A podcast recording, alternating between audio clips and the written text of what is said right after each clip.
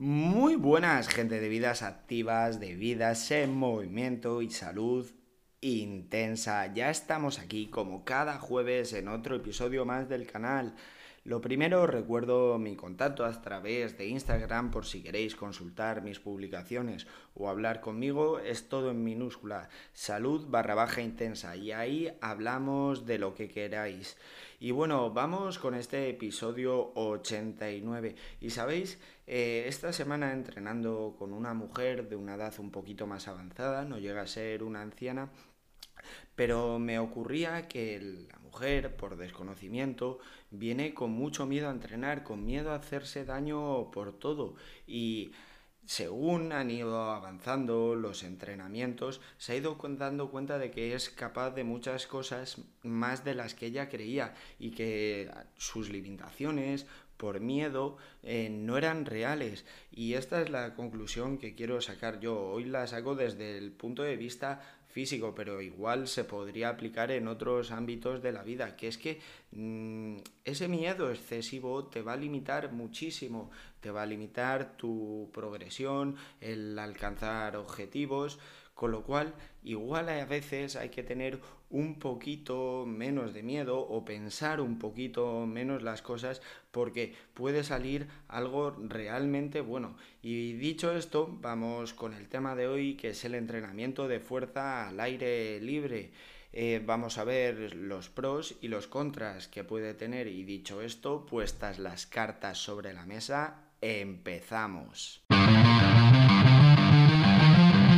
Bueno, creo que ya después de tantos episodios ha quedado claro que el entrenamiento, el entrenamiento de la fuerza, se vuelve fundamental para la salud, pero no tenemos que entender este entrenamiento de la fuerza como solo una actividad en el gimnasio, ya que existen muchas, muchas maneras de estimular la musculatura. Por eso hoy vamos a hablar de los beneficios y las contras que puede tener el entrenamiento de fuerza al aire libre. Porque sí, porque como ya he dicho en otros episodios, el cuerpo no va a entender de mancuernas, de discos, de barra, va a entender de resistencias y podemos generar resistencias, eh, fuerzas que se oponen a nuestro movimiento de forma muy variada y no tiene por qué ser dentro de una sala de, de musculación. Y bueno, aclarado esto, vamos a empezar con los beneficios o con los pros de entrenar al aire libre. Y este primer beneficio igual es un poco discutible porque va a depender de circunstancias y es que es un, tiene un precio más económico y sí, entrenar al aire libre en principio es más barato porque no tienes que pagar la cuota del gimnasio y se puede hacer con un material muy limitado. Pero es discutible porque si yo... Mm, contrato un entrenador personal, eso lo va a encarecer mucho, va a depender mucho de las circunstancias o del dinero que queramos invertir en material. A ver, al final, una ropa deportiva y unas zapatillas de entrenamiento, eso lo, lo vas a tener que gastar también en el, en el gimnasio pero si además le uno un juego de gomas, un kit de mancuernas, son cosas que van encareciendo un poco el precio. Aún así, eso lo tienes que pagar una vez. La cuota del gimnasio, pues generalmente lo vas a tener que pagar mes a mes o trimestralmente o semestralmente, incluso anualmente y luego los servicios de entrenamiento personales. Hay un montón de entrenadores que se dedican a, a entrenar en, en parques y esto sí que, que, encarece un poco más el precio, pero vamos a partir de la base de que es mucho más económico ya que no tenemos que pagar la cuota de un centro de entrenamiento. El segundo beneficio que yo veo muy importante y que, que para, para, mí es lo mejor de entrenar al aire, al aire libre, es el beneficio cognitivo y desde el punto de vista también de la salud mental. Desde el punto de vista cognitivo, al no estar, no ser un sitio tan cerrado donde hay muchas más variables, porque en la calle o en un parque hay muchas más variables que en un gimnasio, eh, nuestro cerebro se va a tener que adaptar a esas irregularidades, a esos a, esa multitud de variables que en un centro de entrenamiento no va a haber, con lo cual tiene un beneficio desde el punto de vista cognitivo. Y este entrenamiento al aire libre o, eh, lo destacaba mucho, por ejemplo, Marcos Vázquez en su libro Saludablemente, los beneficios que tiene a nivel mental el entrenamiento al aire libre. Y desde el punto de vista de la salud mental, bueno, hay multitud de estudios que realizar cualquier tipo de actividad al aire libre va a prevenir en el futuro enfermedades como la depresión, como el Alzheimer, con lo cual yo creo que este es el pro fundamental que tiene el entrenamiento al aire libre. Em, también podemos destacar la exposición al sol. Siempre es bueno exponerse al sol. Nuestro cuerpo va a absorber su principal fuente de vitamina D, va a ser por la exposición solar. Y este sería el tercer punto, que también lo podemos incluir con el cuarto pro, que es que si yo tengo una mejor exposición al sol, voy a tener una mejor regulación de nuestros ritmos circadianos, de nuestro reloj interno, con lo cual nos va a facilitar mucho a la hora de tener una mejor higiene del sueño, una, una mejor regulación del descanso. Y este sería el cuarto punto, que la exposición al sol pues nos va a ayudar a que nuestro reloj interno funcione de mucho mejor manera.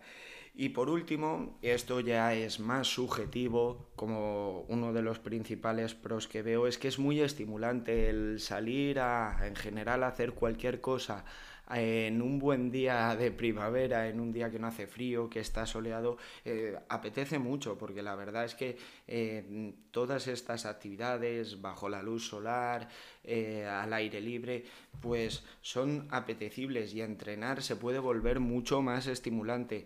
Ya os digo, esto a mí me parece subjetivo. Habrá quien no le guste entrenar o no le guste salir a la calle. Bueno, cada persona es, es, un mundo, pero yo creo que entrenar al aire libre sí que, sí que produce esa sensación de, de, más ganas de entrenar, de, de más ganas de hacer cosas.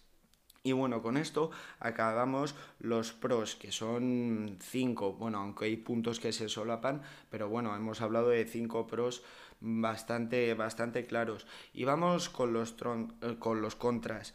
Eh, para empezar, el entrenamiento en, al aire libre por lo general va a ser menos específico o se puede especificar menos, ya que sí, el cuerpo no entiende de barras, de mancuernas, de discos, pero es cierto que en un centro de entrenamiento, en una sala de musculación, tenemos muchas más posibilidades, tenemos más capacidad de hilar fino, de poder trabajar de forma más específica, con lo cual perdemos eh, esa especificidad del, gimnasio, de la sala de musculación.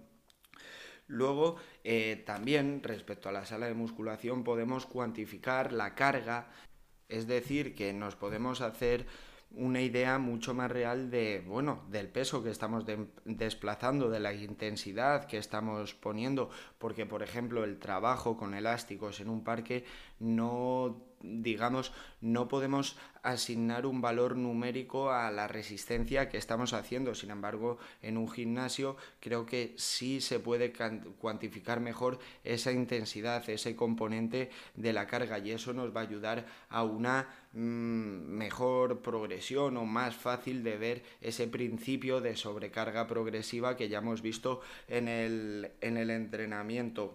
Y con estos dos puntos ya hemos visto los contras que yo considero eh, más importantes. Luego otro contra sería, por ejemplo, que es mucho menos controlado el entrenamiento en la calle, como está sujeto a muchísimas más variables, pues lógicamente tenemos menos control. Y por lo tanto lo unimos con el siguiente punto, al tener menos control y más variable es un entrenamiento que generalmente va a ser menos estructurado, mucho menos planificado, que para alguna sesión está bien, está muy bien el improvisar más, el dejarte llevar por el entrenamiento, el ver qué te apetece, pero a la hora de establecer un plan de entrenamiento creo que puede ser un contra muy grande el que la planificación, la estructuración de ese entrenamiento sea más complicado. Y vamos con uno de los contras, o el último, que creo que también es bastante importante, quizá no tanto como los dos primeros, pero al final se vuelve fundamental y es que entrenar al aire libre, como es lógico, va a depender de las condiciones climáticas. Si están cayendo chuzos de punta, si se está alargando a llover, pues igual entrenar en un parque o en, un parque de barras se vuelve eh, complicado. Y esto, bueno, son los principales pros y contras que puedo yo encontrar. Es un episodio bastante subjetivo que puedo yo encontrar en el entrenamiento, el entrenamiento de fuerza al aire libre. Seguro que vosotros tenéis pues muchos más pros o muchos más contras, habrá gente que esté muy a favor, gente que esté muy en contra. Y como conclusión o mi opinión de si, de, si es bueno entrenar la fuerza al aire libre, te diría que sí que es muy apropiado, que yo recomiendo que entrenes al aire libre, sobre todo cuando hace buenos días, pero que no puede ser la base principal de tu entrenamiento, que si yo quiero trabajar de forma más específica y de forma más apropiada, lógicamente voy a tener que ir a un centro especializado o mínimo voy a tener que contratar un profesional que me guíe de, de forma adecuada. ¿Qué quiero decir con esto? Que sí, entrena al aire libre, pero que esta no puede ser la base de tu entrenamiento, que necesitamos un poquito más, sobre todo si queremos alcanzar objetivos, si queremos mejorar. Y bueno, dicho esto, yo creo que ya he comentado todo lo que quería comentar. Nos escuchamos todos los jueves y antes de despedirme os recuerdo mi contacto a través de Instagram, todo en minúsculas, salud barra baja intensa, y ahí podéis consultar mis publicaciones, hablar conmigo, que hablamos de lo que queráis. Y lo dicho, nos escuchamos todos los jueves y por favor, seguir creciendo, seguir construyendo y a volar.